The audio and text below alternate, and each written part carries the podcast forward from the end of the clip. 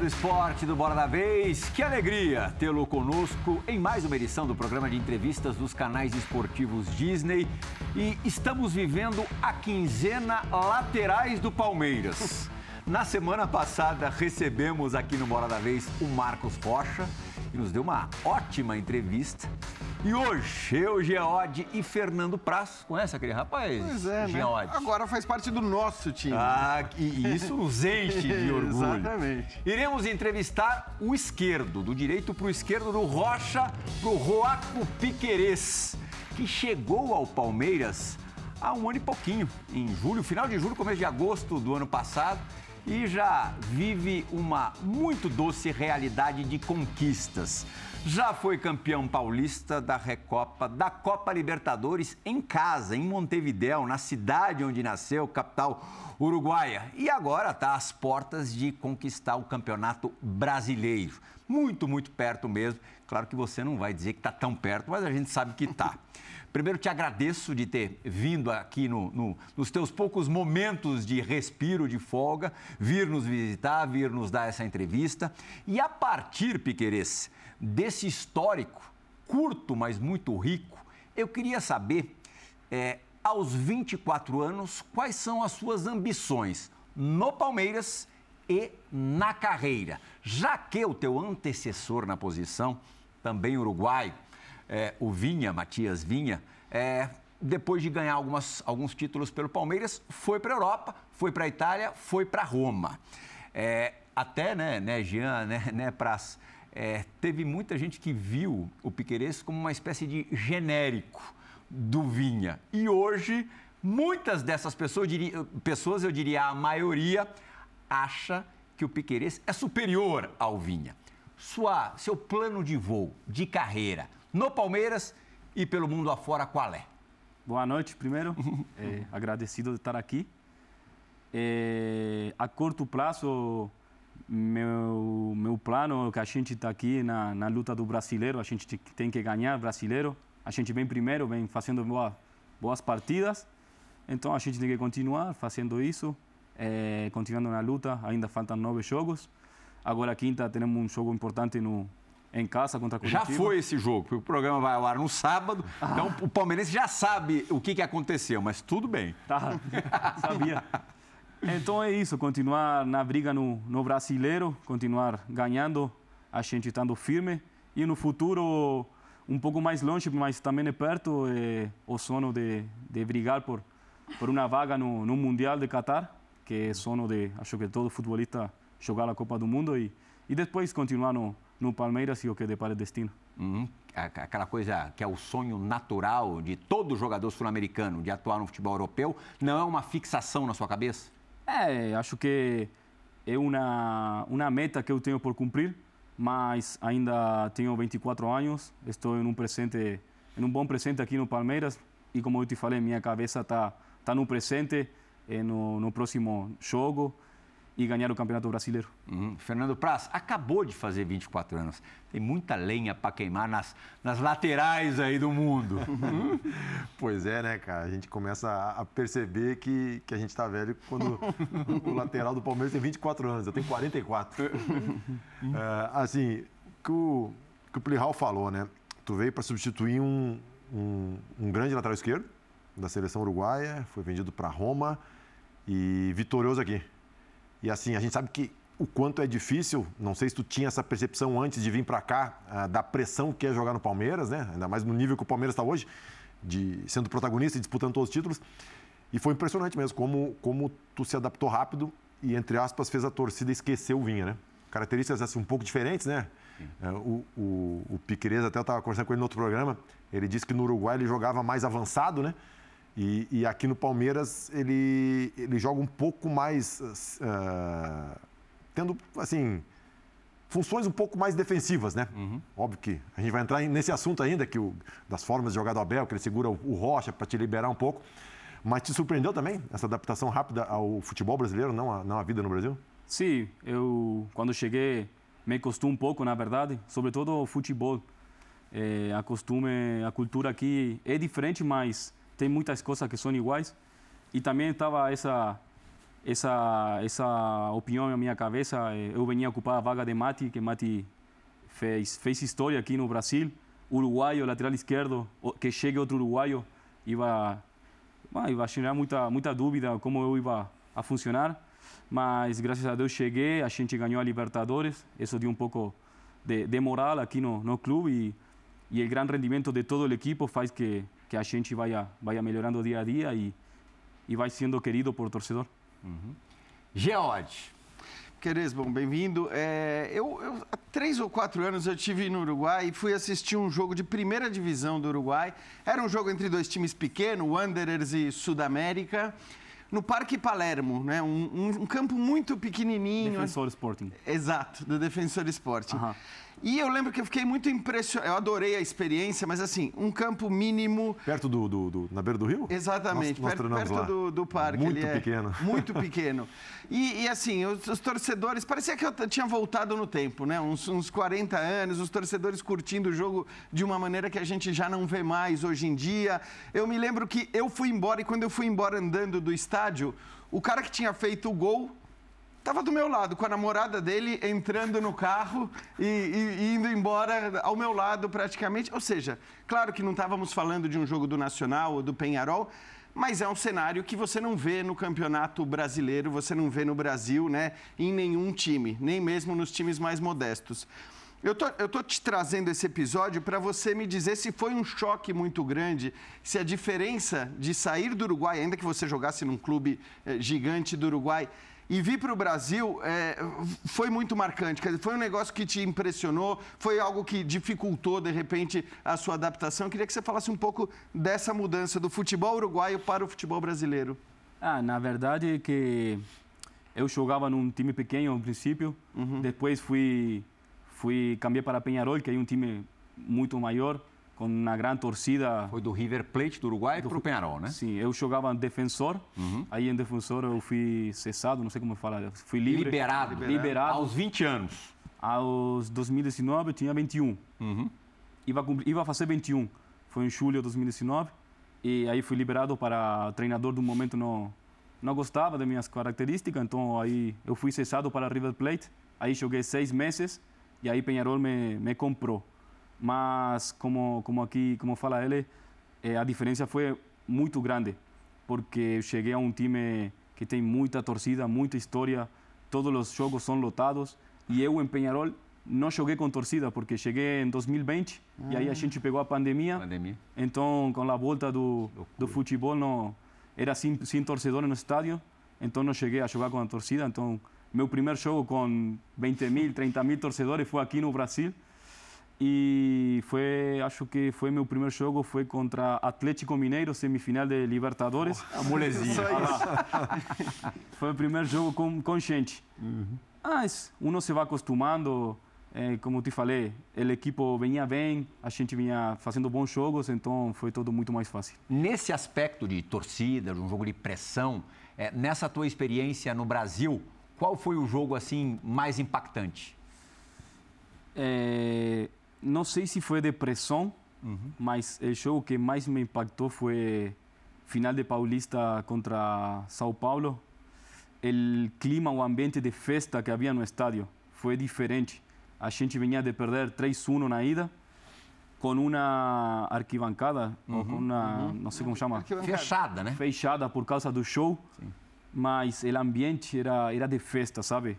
A gente sabia que ia virar o jogo e eu acho que os jogadores sentimos isso também desde a saída do CT que que a gente acompanhou todo o estádio. Mesmo pelo Defensor e pelo River Plate, contra os grandes do Uruguai, você não jogou com estádios lotados? Ah, joguei, joguei com o estádio Mas torcida contra, né? É. Eu, no, no, nos meus começos no defensor, quando eu comecei a jogar, tocou jogar final de, de campeonato contra Peñarol, estádio centenário, estádio lotado contra Peñarol. Aí depois, quando a gente jogava do, do visitante no, no Parque Central contra Nacional, aí eles levavam um pouco mais de torcedores, mas quando você joga contra a torcida em contra, é um plus a favor, não é a pressão que uno sente. Uhum. Então, é diferente. Uhum. Você citou o jogo contra o Atlético como seu primeiro jogo, né, como titular e tudo mais. E, e, naquela época, Piqueires, ao contrário de hoje que a gente sabe exatamente qual é o time titular do Abel, quais são os 11, naquela época o Abel surpreendia todo mundo. Contra o São Paulo nas quartas de final da Libertadores foi assim. Ele tira o Scarpa, que estava muito bem, para colocar o Dudu. É, contra o Atlético no jogo de volta, ele acaba surpreendendo também. Tira um atacante, o Luiz Adriano, para colocar um zagueiro. Era um Abel que mexia muito. O que eu quero saber é o seguinte: vocês sabiam antes qual era a escalação? Em que momento vocês sabiam qual era a escalação que o Abel ia colocar em campo quando ele fazia, quando ele, ele tinha esse trabalho de, vamos dizer, surpreender o adversário e às vezes a, a gente também com as suas escalações? É, ano passado, é, jeito de Abel, ele fala, ele fala assim, como os autos de Fórmula 1. Cada piloto tem dois autos preparados entendeu? Ninguém sabe, porque se um auto fica, é, não sei como fala, machuca ou se rompe, quebra, se é. quebra, o outro tem que estar preparado. Uhum. Então, o jeito dele é, dia do jogo, dá a formação. Durante a semana, todo mundo treina como se fosse titular, equipe misturado, e ele dá a formação o dia do jogo. É, legal isso. Uhum. A gente tem algumas perguntas gravadas para o Piquerez hoje e uma que tem a ver com o assunto que a gente está tratando, que tratou no início dessa entrevista, foi feita pelo Matheus Piccionelli, jornalista do UOL. Não é da área de esporte, apesar de ser um esportista, um palmeirense fanático. Ele é mais da área política, social. Vamos saber o que, que o Matheus quer saber do Piquerez. E aí, Piqueires, como vai? Legal falar com você, parabéns pelo trabalho no Palmeiras. É, eu queria saber como é que foi o seu processo de adaptação ao time. A gente sabe que a torcida palmeirense é muito ansiosa, ela quer sempre que o jogador chegue na equipe, vista a camisa e já demonstre todo o seu potencial no primeiro jogo. E nem sempre as coisas são assim, com você não foi diferente. Teve um processo de adaptação. Então eu queria saber como é que eram as conversas com o Abel, se a comissão técnica em algum momento demonstrava que você teria com eles uma paciência que nem sempre a torcida tem. E queria saber também como é que foi ou como é o seu contato com o Vinha. Ele sai daqui muito querido, né? Então o que, que ele falava para você sobre o time e, que, e qual a, o papel dele nesse seu período também de adaptação à equipe, tá certo? Um grande abraço e sucesso para vocês. Não, quando eu cheguei, cheguei com, eu lembro até o dia de hoje que cheguei com meus pais e Cícero eh, me mostrou todo o CT. Quando cheguei à sala de Abel, ele tinha uma, uma imagem minha e sabia tudo o que o que eu fazia, o que eu conhecia tudo de mim. Então aí eu falei, é, essa coisa grande, né? Isso foi algo que me deu confiança. Aí depois falou como como é a torcida do time grande, coisa que eu mais ou menos já sabia porque eu vinha de, de jogar em Penharol é mais ou menos a mesma coisa. A torcida quer ganhar todos os jogos, quer ganhar todo o campeonato que está em disputa. Então ele falou tranquilo, quando as coisas não saem, uno tem que estar fechado, sabendo o que tem que fazer e, e ir jogando os jogos, os jogos, foi dando continuidade, foi dando tranquilidade e, e isso que me levou a, a continuar jogando partido tras partido. Hum, antes de você falar do Vinha, esse nível de, de conhecimento demonstrado pelo Abel ao teu respeito, na hora ali te impressionou bastante? Me impressionou muito, sim. Porque ele sabia até coisas extrafutebolísticas, sabe? Não era é só, mesmo? só futebol, era... Tipo, você ficou até assustado. Sabia você. tudo. Eu falei, como é que ele sabe tanto?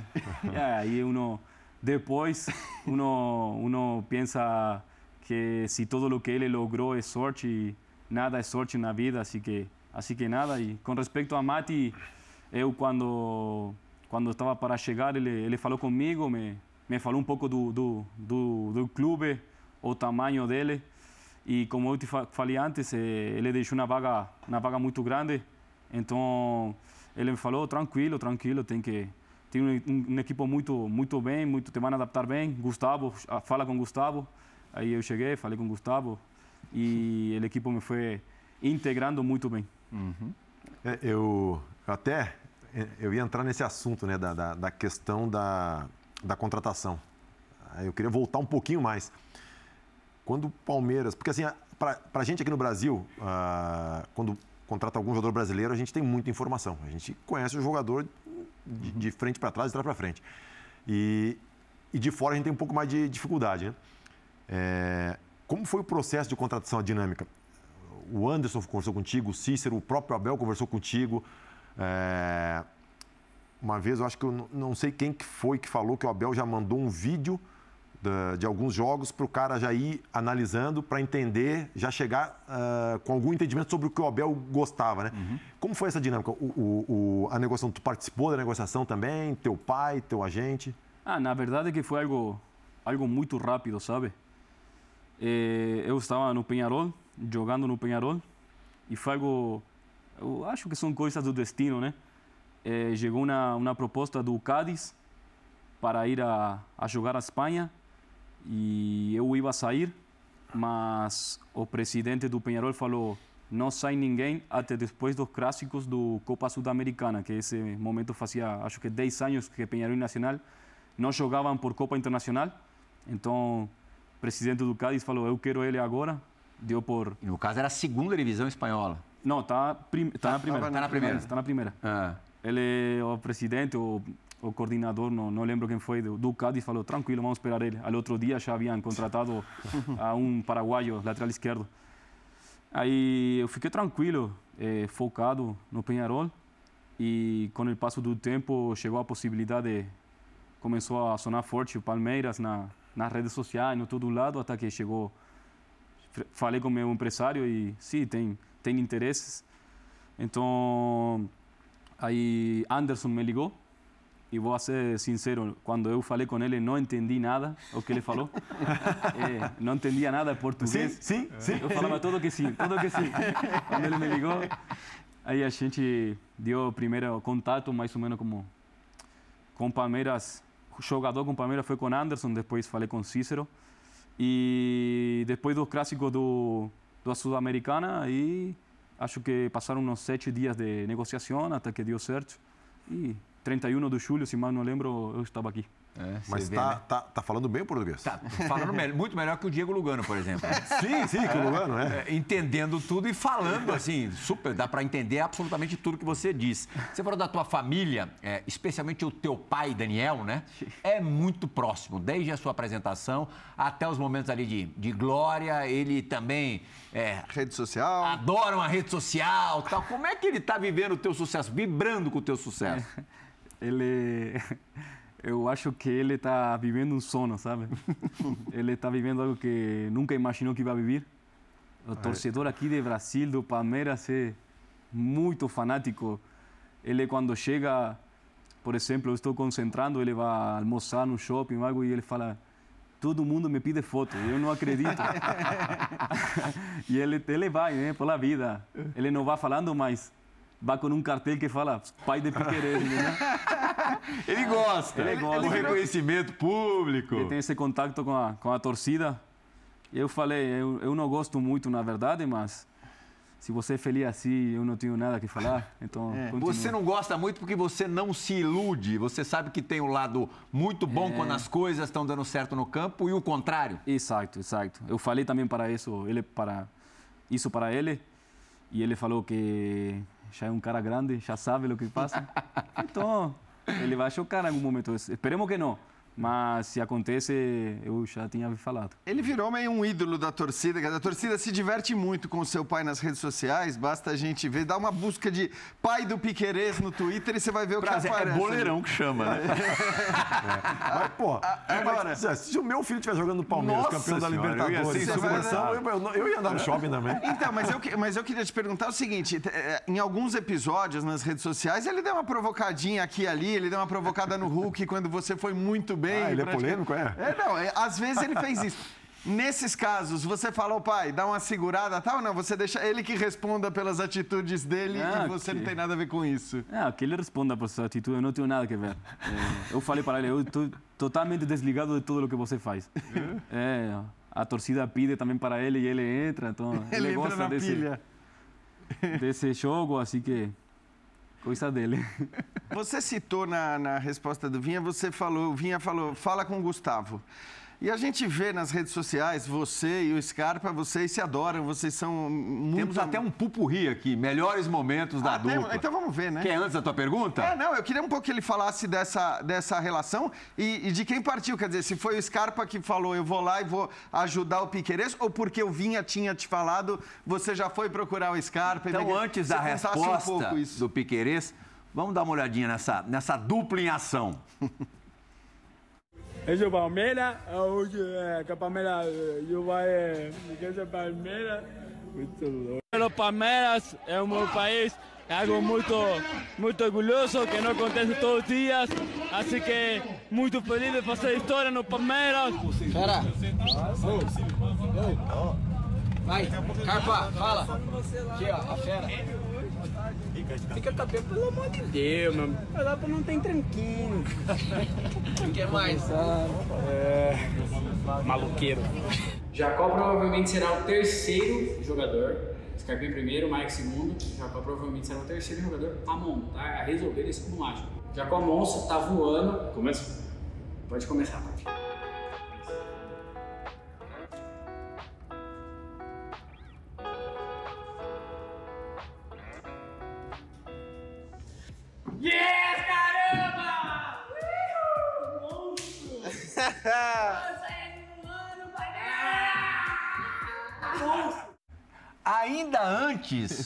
Sua resposta a respeito do, do Scarpa, que é bem normal também, né? Ele tira barato do, do Piqueires, mas ele de normal não tem nada. O Scarpa, coincidentemente, hoje, né, no dia da nossa gravação, participou do ESPN FC e após a participação gravou uma mensagem para você. Vamos dar uma olhadinha. Piquereis, piquereis, o bobão da vez, piquereis, piquereis, o bobão da vez. Essa aí vai ser sua musiquinha, tá? Até o final do ano. Você merece. Você é bobão, mas você é do bem. Pique, eu queria fazer alguma pergunta aqui pra você, mas pensei em alguma coisa aí, não consegui pensar em nada, mano. Então acho que eu só queria deixar essa musiquinha aí pra você. Tá bom, moleque? Você sabe que você é meu irmão, né? Te amo. Tá bom? Meu irmãozinho. Fica pelo amor de Deus, Piquereis. Tá bom? Tchau. Ele que tem que ficar, né? É, pelo vai amor de Deus, né, pelo amor Piqueires? de Deus. É. Fala a respeito dessa, dessa peça. Eh, tudo começou. Bom, quando eu cheguei, ele deu uma, uma bem-vinda diferente a, a dos demais brasileiros, sabe? Boas-vindas diferentes. É, como mais, mais engraçada assim, sabe? Como se a gente já se conhecesse um pouco. Mas continuou tranquilo. Depois do vídeo do comemoração do final do Libertadores, tudo mudou. Aí tudo começou. No princípio eu não, eu não achava engraçado, porque é algo que todo dia ele repetia, repetia, até que eu falei: se eu fico bravo, sou eu quem sai perdendo. Lógico. Então comecei a nesse jogo com ele e e na verdade acho que a gente não sabia que ia terminar levando-se muito bem. Até o dia de hoje ele é um amigo já para mim e a gente se leva muito bem, muito bem. Dentro do campo e fora do campo, que isso é algo importante. Quais são seus grandes amigos no elenco do Palmeiras? Os principais, assim, mais Ah, próximos? eu me levo Gustavo, Kusevich, os gringos. Ah, Inclusive os que chegaram agora. Sim, com Atuesta e Flaco me levo, são amigos, mas tenho mais contato com Gustavo Merentiel por o tema del mate, a gente fica mais tempo junto.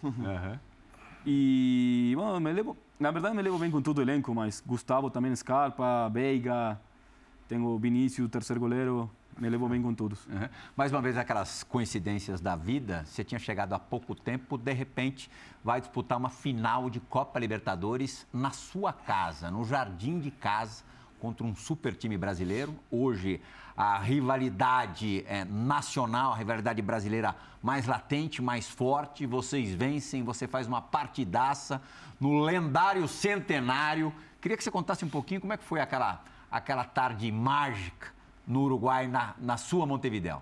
A verdade é que foi, foi meio estranho no princípio, porque eu, a gente jogou contra a Fortaleza fora, a gente perde.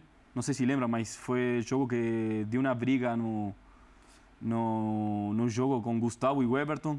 A gente perdeu. E depois, esse foi, esse foi o time titular, que depois jogou a final, porque depois a gente jogou em casa com o Mineiro, no, Abel poupou todo mundo. Eh, a gente foi para Uruguai uns três dias antes, três ou quatro dias antes, e Abel fala para mim que eu vou jogar de terceiro zagueiro. Primeira vez em minha vida, final da Libertadores, terceiro zagueiro. Mas eu queria jogar, não, não falei, não, Abel, não jogo, nunca joguei em terceiro zagueiro. Foi difícil, foi uma, uma, um confronto, algo importante em, em minha vida, em minha carreira, minha primeira final de Libertadores. E depois com esse plus de ser em casa, que a verdade todo torcedor uruguaio torcia ou por mim ou por De Arrascaeta. E como eu havia jogado em Penharol, tinha muita gente que, que torcia por mim. E depois no jogo, ah, o que aconteceu, a gente terminou ganhando com esse gol agônico do, do Daverson. Acho que o favorito era Flamengo, mas a gente vai lembrar para toda a vida. Foi seu maior momento no futebol ou tem algum momento que você lembra com maior carinho ainda do que a final da Libertadores conquistada no seu país? Bom, acho que o título mais importante foi, sem dúvida, que a Libertadores. Eh, a gente teve essa final do, do Copa do Mundo lá no Mundial de Clubes, que não deu certo, mas até, até o momento, até agora, acho que a mais importante é a Libertadores.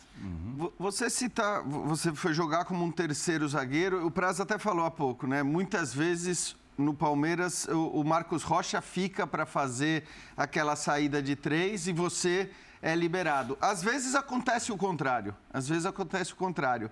É, eu queria que você nos dissesse como que é essa definição. Se cada jogo, dependendo do adversário. Acho que ultimamente você tem subido mais e o Marcos Rocha ficado mais.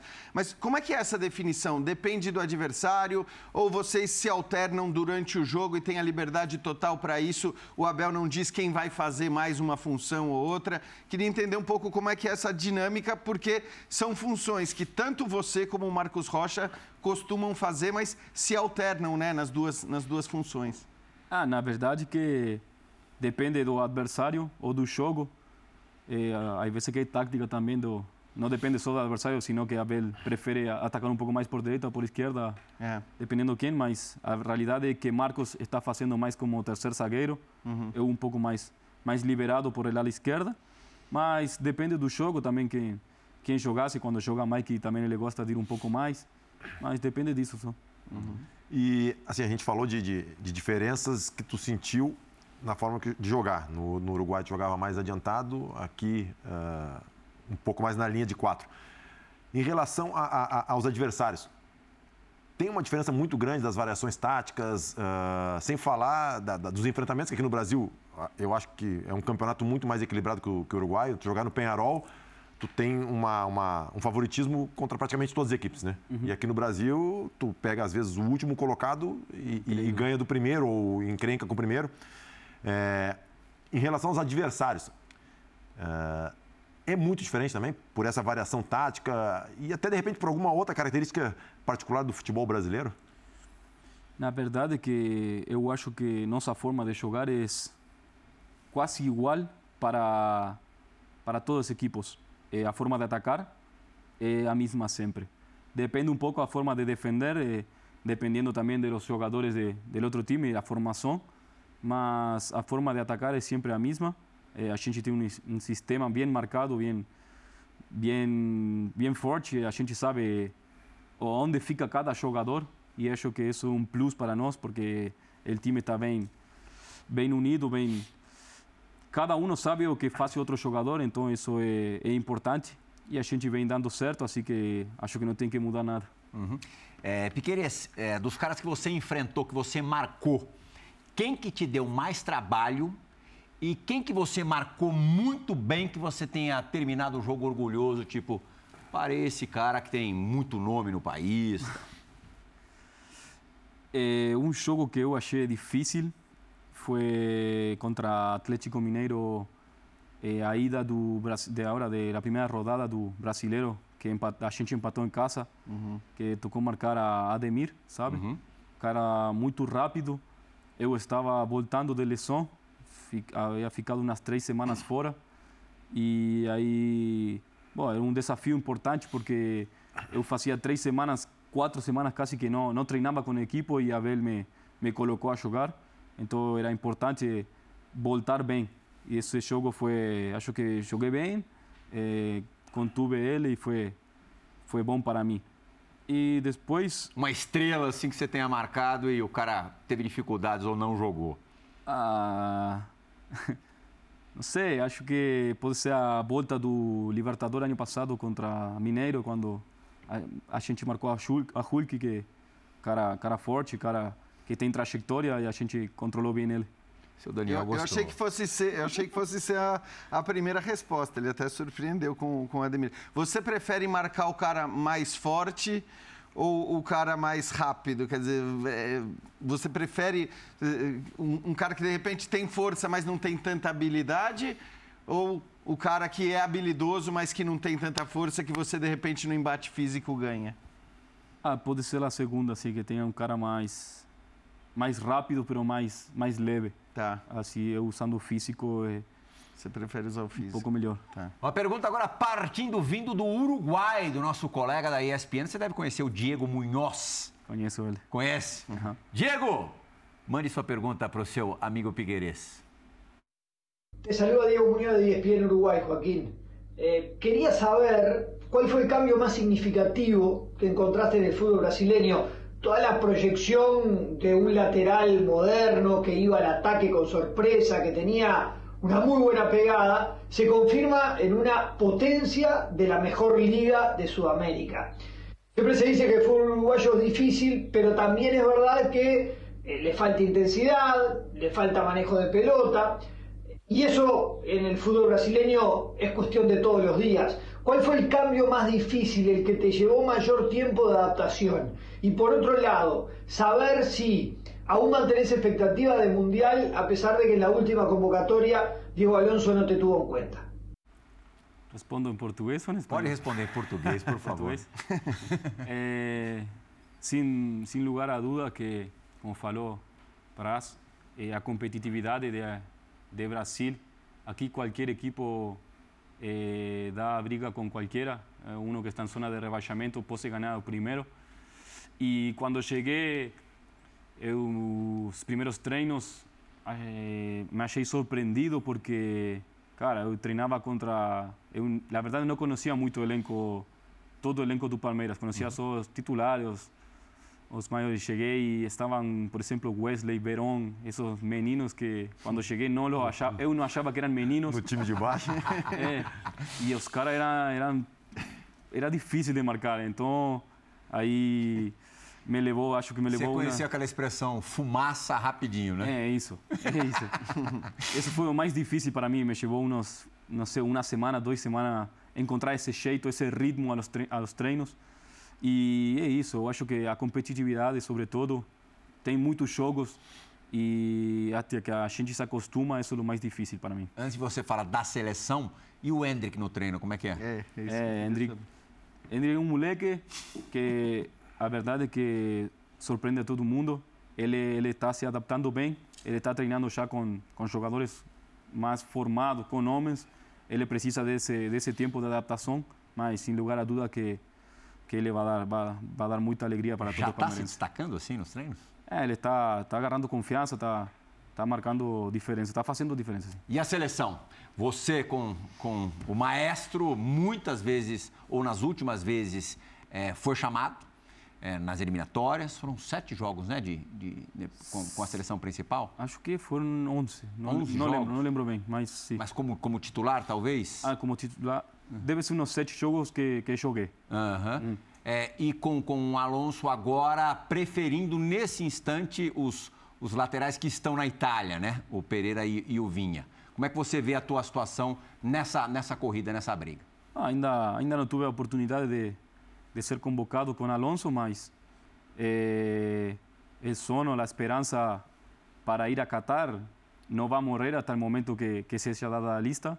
Assim que eu sou consciente de que tenho que treinar forte aqui, jogar bem todos os, os jogos para, para abrir essa, essa vaga, essa disputa para, para ir ao Mundial. No dia que o Uruguai, que a Celeste classificou-se para a Copa, o, o Piquerez estava com, com a- uma confraria uruguaia, é, em que o Diego Lugano fazia parte. Até tem um vídeo que a gente tem aqui legal para mostrar. Todos os uruguaios, teus amigos aqui em São Paulo. Incluindo o Lugano, te, te jogando para cima. A gente tem isso, olha lá, ó.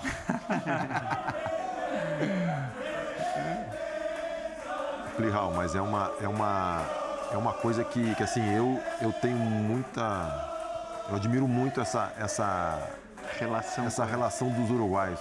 Ah, o Vitorino e o, e o Egurin, que jogaram comigo, eles falaram que, que por ser um país muito pequeno, que não tem a, a- a- essa ah, imensidão de, de jogadores como o Brasil, eles precisam um cuidar do outro, né? Precisam um cuidar do outro, um tá junto. Então ele falou que eles tinham sempre essa relação.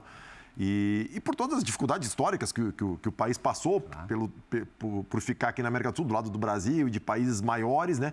Ah, então é, é um, são jogadores que sempre trazem esse espírito coletivo muito, muito grande para as equipes. Pelo menos os, os uruguais que eu, que eu tive a chance de jogar. Até por isso, né, pra- a gente imagina, evidentemente você vai torcer como louco para o Uruguai, independentemente de você estar ou não no grupo do Catar. Mas o que eu queria te perguntar é se não fica um pouco um, um sentimento, e eu sei que não, não é pessoal com o Vinha, por exemplo, porque hum, pelo que você falou, vocês até se dão muito bem.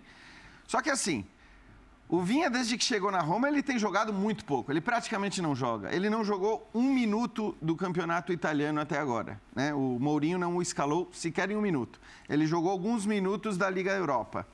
Você está comendo a bola no Palmeiras. Você tem jogado muito bem. Hoje a gente está te entrevistando depois de um jogo que você fez uma, uma jogadaça lá pelo lado esquerdo. A gente tem até essa jogada para mostrar. É, também. então vamos até mostrar. E eu queria saber se não fica um pouco um sentimento de, de injustiça no sentido de que, pô, estar na Europa de repente vale mais do que a bola que você está jogando, do que cada um está atuando. Porque, como eu falei, não é que o Vinha é, esteja jogando. O Vinha praticamente não entra em campo na temporada. Olha lá, antes dele responder. Gianod, realmente bagunçou com o lado direito da defesa do Botafogo. E com uma jogada que a gente pode colocar como 90% do Piquerez, o Palmeiras virou o jogo contra o Botafogo. Acabou terminando é, com a vitória de 3 a 1 Responda, por favor. Ah, na verdade é que a gente é profissional, sabe que são coisas que acontecem. Mati joga a minha posição e eu eu sou uma pessoa que eh, acredito em que tudo acontece por algo, sabe? Então, se no momento de que saia a convocação para para o mundial e toca seja Matias, seja quem seja, eu desejo o melhor para para quem vai, eu quero o melhor para o Uruguai e que quem toque jogar faça da melhor maneira. Obviamente que sono como jogador e, e eu eu quero ir, quero estar, mas se não acontece, são coisas de, de futebol e desejo o melhor para, para quem toque ir. Teremos a participação agora é, de alguém que ocupou a tua, a tua faixa ali, a faixa esquerda, em dois mundiais pelo Uruguai. O inesquecível Mundial de, da África do Sul, em 2010, e em 2014, inclusive, protagonizando uma, uma cena famosa que ele desmaia e faz questão de voltar a campo. Quer dizer, um espírito também Uruguaio. muito característico do, do, do Uruguai. Álvaro Palito Pereira tem uma perguntinha para você, para a gente matar o assunto Seleção Uruguai. Hola Joaquín, soy Palito y bueno, sé que estás heredando un puesto en un lugar bonito, en la mejor selección del mundo. Eh, y bueno, quería preguntarte qué es lo que sentís cada vez que tenés que defender esos colores de nuestra patria y cómo te ves, si ya estás adaptado al fútbol brasilero o todavía te cuesta un poco ese tanto trajín, rodaje de jugar cada tres días. Te mando un abrazo grande y que sigan los éxitos. Boa. Primeiro, teu sentimento em vestir a Celeste. Até o Futile também mandou uma pergunta que a gente não vai ter tempo de reproduzir, via Diego Lugano, também ali do teu pedaço. Também queria saber desse, desse sentimento de vestir essa camisa e depois o calendário mole-mole do, do futebol brasileiro. Você vê que ganhou fama internacional o calendário brasileiro. É incrível a quantidade de shows que tem no Brasil. Mas é, é um orgulho, né? É, representar o país, um país tão pequeno que fez tanta história. E como jogador, eu acho que todo jogador quer representar o país e fazer da melhor maneira possível. Mas é isso, um orgulho, é, muita vontade de, de estar ali. para defender a, ao país. E com respeito a, ao futebol brasileiro, eu acho que já estou adaptado, já faz um ano e dois meses que, que estou aqui. No princípio foi, foi difícil, mas agora já a gente está muito acostumado. É, a gente falou dos, dos uruguaios, cara, de, de- claro, de como eles se gostam e tal. Mas você sabe qual é o grande ídolo de moleque? É, Cara que, jogou- cara que começou comigo. É verdade, começou, Começou com você. É, o Piquerez lá no quarto dele de, de moleque, de adolescente, tem um pôster do Ronaldinho Gaúcho. Hã? É verdade isso. O, o Ronaldinho era o cara que você disparado mais, mais curtia ver jogar? Sem dúvida. Eh, eu lembro de os comerciais de Joga Bonito da Nike, daquela época, eu passava mirando. Eu olhava, eu lembro até o dia de hoje a jogada do Ronaldinho com os, com os tempos, os jogadores, los, as chuteiras tempo, que ele coloca a chuteira, domina a bola e bate no trave como três vezes. Aquilo era uma trucagem, né? É, mas eu era moleque. Ô, Pirral. Não sei. Calma, o sonho de o ídolo do cara. Mas eu assistia sempre isso e, e tinha esse, esse pôster que eu tenho uma lembrança de, mi, de minha avó quando quando minha avó ficava em casa ela por a madrugada despertava para ir ao banheiro e quando voltava ela pegava susto porque achava que tinha uma Tinha figura uma aí pessoa lá. uma pessoa lá Era o pôster do e Ronaldinho. era o pôster do Ronaldinho eu, Mas até o dia de hoje que eu tenho o pôster dele Você já cruzou com ele alguma vez na vida? nunca nunca escolheu, escolheu bem, né? Escolheu. Eu joguei com o Ronaldo uns 6, 7 anos, assim, nos treinos. Era absurdo o que, aquele cara fazia. Era, era surreal. Ô, Pigueira, só uma, uma coisa. O Uruguai tem quantos milhões de habitantes hoje? três e meio 3,5. É. São Paulo tem... né É só pra gente comparar. É, o baby futebol aproveitamento máximo, né? Aproveitamento E uma- total. e uma não seleção- escapa ninguém. E uma das tops do mundo. É, se eu entendi bem, o jornalista uruguaio ele falou da intensidade do futebol uruguaio e do, do controle com a bola. É realmente diferente do Brasil? É diferente, sim, porque o, o nível do, do gramado, sabe? Os estádios, não, é todo como se fosse na década de 50. É, o Uruguai está muito atrasado em tudo isso é, até o dia de hoje e isso, eu acho que se o Uruguai não, não muda isso, a competitividade internacional não, não vai crescer. A, a Brasil está uma escala por cima de, do resto de Sudamérica e essa a grande diferença. Porque eu não sei se, se tu já ouviu isso aqui no Brasil. Aqui no Brasil se comenta muito que o jogador brasileiro tem dificuldade quando vai para a Europa, porque aqui o jogo é muito lento. Que é mais lento que a Europa. E, e muita gente não, não concorda com isso quando volta para o Brasil, né? Mas aqui no Brasil se fala que o jogo ainda é, lento. É, não imagino então eu quero ver esse jogo na Europa. Aqui é lento. É, ô, Piqueires, você falou do gramado no Uruguai. O gramado do Allianz Parque, onde vocês jogam, é um gramado diferente, né? Um gramado artificial. Como foi para você a adaptação a esse gramado? É um negócio que, que te surpreendeu, que te criou alguma dificuldade no começo? Hoje, você acha que esse gramado é um trunfo do time de alguma maneira? Não? Como é que você vê essa questão? Nos meus primeiros jogos, 11 da manhã, um sábado, em setembro, contra Cuiabá, 40 graus. Tocou jogar aí no, no gramado sintético, meu joelho não, não dava mais. Mas eu acho que é um ponto a favor para a equipe agora. Eh, quando a gente joga com a grama molhada, eu acho que tem uma leve, uma leve vantagem. E a gente tem que já sabe como é esse jeito, então acho que é uma vantagem para nós já o gramado. E para o outro gramado que tem no Brasil, sintético, do Atlético Paranaense, muita diferença? É diferente sim a gramado com de Allianz Parque. Qual que é mais rápido, do Atlético ou do Palmeiras? Não, de Atlético é um pouco mais rápido. mais sim. rápido, né? Mais liso. Ainda mais rápido. É ainda um pouco mais Eu rápido. tinha essa impressão também. Você também? É, eu joguei duas vezes só no Allianz. com- Contra? Contra, é, pelo Ceará, com o gramado. Mas a, a- a sensibilidade que eu tinha era essa também. Eu achava o do Atlético mais traiçoeiro, Uhum, mais, é mais verdade. rápido. Ô Figueiredo, ainda sobre as suas origens, antes de você se é, firmar ali como, como jogador profissional, nem como grande jogador, mas aí, ali ainda tentando, pleiteando ser um jogador de futebol, você chegou a cursar faculdade de física? Na verdade que não foi assim, comecei, mas tive que deixar porque, como eu, te- eu falei antes, estava no Defensor Sporting e aí eu treinava pela manhã.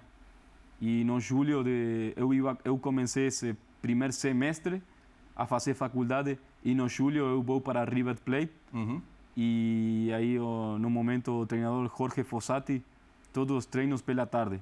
Então eu falei com a faculdade e não não podia trocar, então aí tive que deixar. A verdade é que a faculdade... Mas cálculos assim, você domina assim, tranquilamente? Agora não, porque passou muito tempo e não lembro muito. Mas no momento eu gostava muito, sim. Ah, por isso que ele faz o Eu fiz- melhor do que o Scar. Eu, eu fiz um- eu fiz uma cadeira de matemática financeira na faculdade. Já Aham. fiquei apavorado. Agora, né? Agora, tu imagina fazer. Pá, não, é muita coisa. É E leitura também está entre os seus, os seus hobbies favoritos, né? Ah, Tá aí uma afinidade com o Scarpa, né? Que é maluco Ah. por livros. Ele, ele, ele é muito maluco com os livros, né? Ah, é? Acho que leva uns 130 livros lidos. E os livros que ele lê também é. É, livro, sim, nada Todo que ver tipo na de vida. livro, É. né? Vai do 8 ao 80. Mas você também, Eu né? leio mais, um pouco mais devagar. vou- Não vou ao, ao nível de Scarpa, mas gosto de ler Em também. português sim. ou espanhol? Espanhol. Espanhol. Ainda espanhol. Que tipo de literatura? Não, estou lendo agora uno de psicologia, que minha, minha irmã me deu de presente para aniversário. Mas tenho uno também de origem da vida. Eu vou mudando também. Biografias, você gosta ou não? Minha irmã deu de presente também a biografia de Ferguson, Sir Alex Ferguson, que ainda não comecei, mas tenho que começar. A do Abel você já leu? Já. O, o livro de Abel, agora. eu li a parte só, a parte que eu, que eu estou, formo parte, sabe? Citada. Só o teu trecho. A primeira parte do livro eu não li, na verdade. Vo- Você falou da psicologia e eu acho que é um dos grandes pontos do Abel que se fala essa, essa coisa da gestão do elenco, né? Dele conseguir deixar todo mundo estimulado e, e se ele sentir que de repente alguém não está estimulado, ele acaba liberando esses jogadores. Eu queria que você falasse um pouco dessa relação. Como é que é esse trabalho dele? É um trabalho em conjunto com todos vocês? É um trabalho individualizado o tempo todo dele, da equipe dele, de psicólogo? Eu queria que você falasse um pouco desse aspecto. Acho que é um trabalho de, de toda a gente que está no, no CT. Sem dúvida que ele é a cabeça do, do elenco, mas é um trabalho importante que ele faz. Acho que ah, ele que ele logre ter a todos os jogadores ao nível de titular é muito importante para o nível do elenco e acho que isso queda demonstrado. Por exemplo, no jogo com o Atlético Mineiro faz umas jornadas atrás que o time mudou praticamente tudo e ele o equipo logrou ganhar e isso é importante. Ele tem momentos que que fala com jogador individual e tem momentos que são coletivos, mas eu acho que ele conhece muito bem o elenco, conhece todos os jogadores e e sabe quando falar com um ou falar com outro. Uhum. Especificamente, até quando acabou, ah, quando o Palmeiras foi eliminado da Copa Libertadores, que estava fora das duas Copas. É, a gente via que ele estava muito irritado com a questão da arbitragem e tal, e ele falou naquela, naquela entrevista mesmo. Agora o Palmeiras tem 12 decisões. E a gente não sabe como vai ser o jogo de quinta-feira contra o Coritiba, mas desde então, desde que o Palmeiras foi eliminado, vocês ganharam todos os jogos no Campeonato Brasileiro. Em casa, fora, desfalcados, completos, vocês ganharam todos os jogos. Eu queria que você falasse um pouco como é que foi esse discurso depois da queda na Libertadores. E, e- e já da fora da Copa do Brasil também. Se ele usou a arbitragem, que é uma coisa que mexe muito com ele, se ele usou esse papo da decisão, porque bem ou mal vocês parecem ter conseguido eh, ter aquele espírito de mata-mata em cada jogo do Brasileirão desde então, porque vocês ganharam todos, a não ser que não tenham vencido o Curitiba nessa quinta-feira. É, eu acho que além de a gente ser eliminado tanto como na Copa do Brasil como na Copa Libertadores, sem falar de arbitragem, sem falar de os fatores extraesportivos, é, a gente tem um elenco muito forte que vem demonstrando jogo tras jogo no, na jornada do, do brasileiro. E a gente está focada. A gente todos têm uma mesma missão que é ganhar o seguinte jogo, sair campeão brasileiro, mas sabemos que a gente ainda não ganhou nada. E tem que jogar cada jogo como se fosse uma final e eu acho que a gente vem jogando dessa forma e a gente vem dando certo. Lógico que a Libertadores é mais importante que a Copa do Brasil, mas das, mas das duas eliminações, para você, qual doeu mais? Eh, depois de, de ver o jogo de volta, foram as duas difíceis, porque o caso do Copa do Brasil, o gol deles tem um possível impedimento, então isso deixa um pouco mais, mais irritado a gente. Mas eu acho que o jogo de, de volta com o Atlético Paranaense foi um, pouco- um pouco mais doroso, porque a gente estava ganhando o jogo, além de estar com um jogador menos, iba 2-0, a gente estava classificado, então a gente podia haver feito algumas coisas diferentes para, para manter essa, essa diferença e classificar.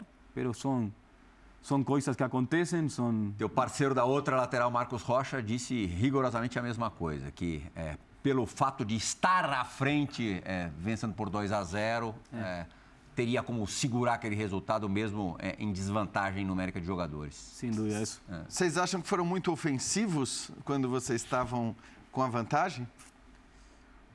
Não sei, mas, por exemplo, eu lembro um lance do jogo que, que eu fui até o final e depois, pensándolo bem, quizá não tinha que haver ido tanto. Mas, como falei, coisas que acontecem, parabéns para, para Atlético por, por fazer um ótimo jogo e desejar o melhor para eles. Temos mais cinco minutinhos de, de bola da vez. Quer deixar uma pergunta no ar? Eu quero, quero fazer que nem vocês fazem. Uma em duas, né? Lá. Ah, sobre a arbitragem. Se no Uruguai também tem esse, esse, esse nível de arbitragem que o Brasil. E tu falou que vai ler o livro do Ferguson, né? Eh, eu conversei com o Rafinha uma vez, perguntando a, a diferença entre os treinadores, né? Do Guardiola, disse que é tarado por tática, tarado, diz que muito complexo os trabalhos dele, as ideias dele. E o Ancelotti, eu li o livro dele, fala de tática, mas o Rafinha falou que é muito mais gestão de grupo. O Abel, taticamente, eh, tem ideias muito complexas ou, ou são, assim, eh, simples de se assimilar? Ou o cara precisa queimar a cabeça? Piquerez vai responder na volta do bloco. Então, para a gente não esquecer, arbitragem e como é o método Abel. Quanto que ele. É, qual é o percentual de estratégia e qual é o percentual de, de gestão de levar vocês jogadores. A gente volta já. Bola da vez com o Piquerez. Muito bom programa. Volta daqui a pouquinho.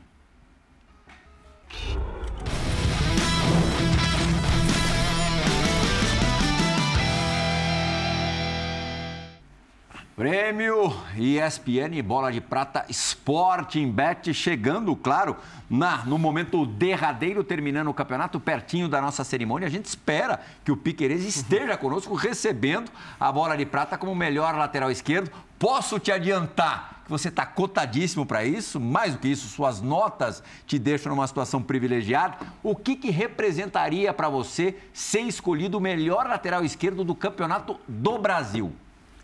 Sería un, un orgullo, un, una, una forma de, de ver que a gente fez um bom trabalho no, no correr del año, um mérito e seria um prêmio inesquecível que vai ficar para toda a vida. Eu acho que vai rolar, Jean. Ele é líder. Eu a gente pode dizer que ele, eu vi a classificação Tá na liderança. ontem, ele está na E, liderança. e qu- e quando vem no programa ganha um bônus de 0,5. Né?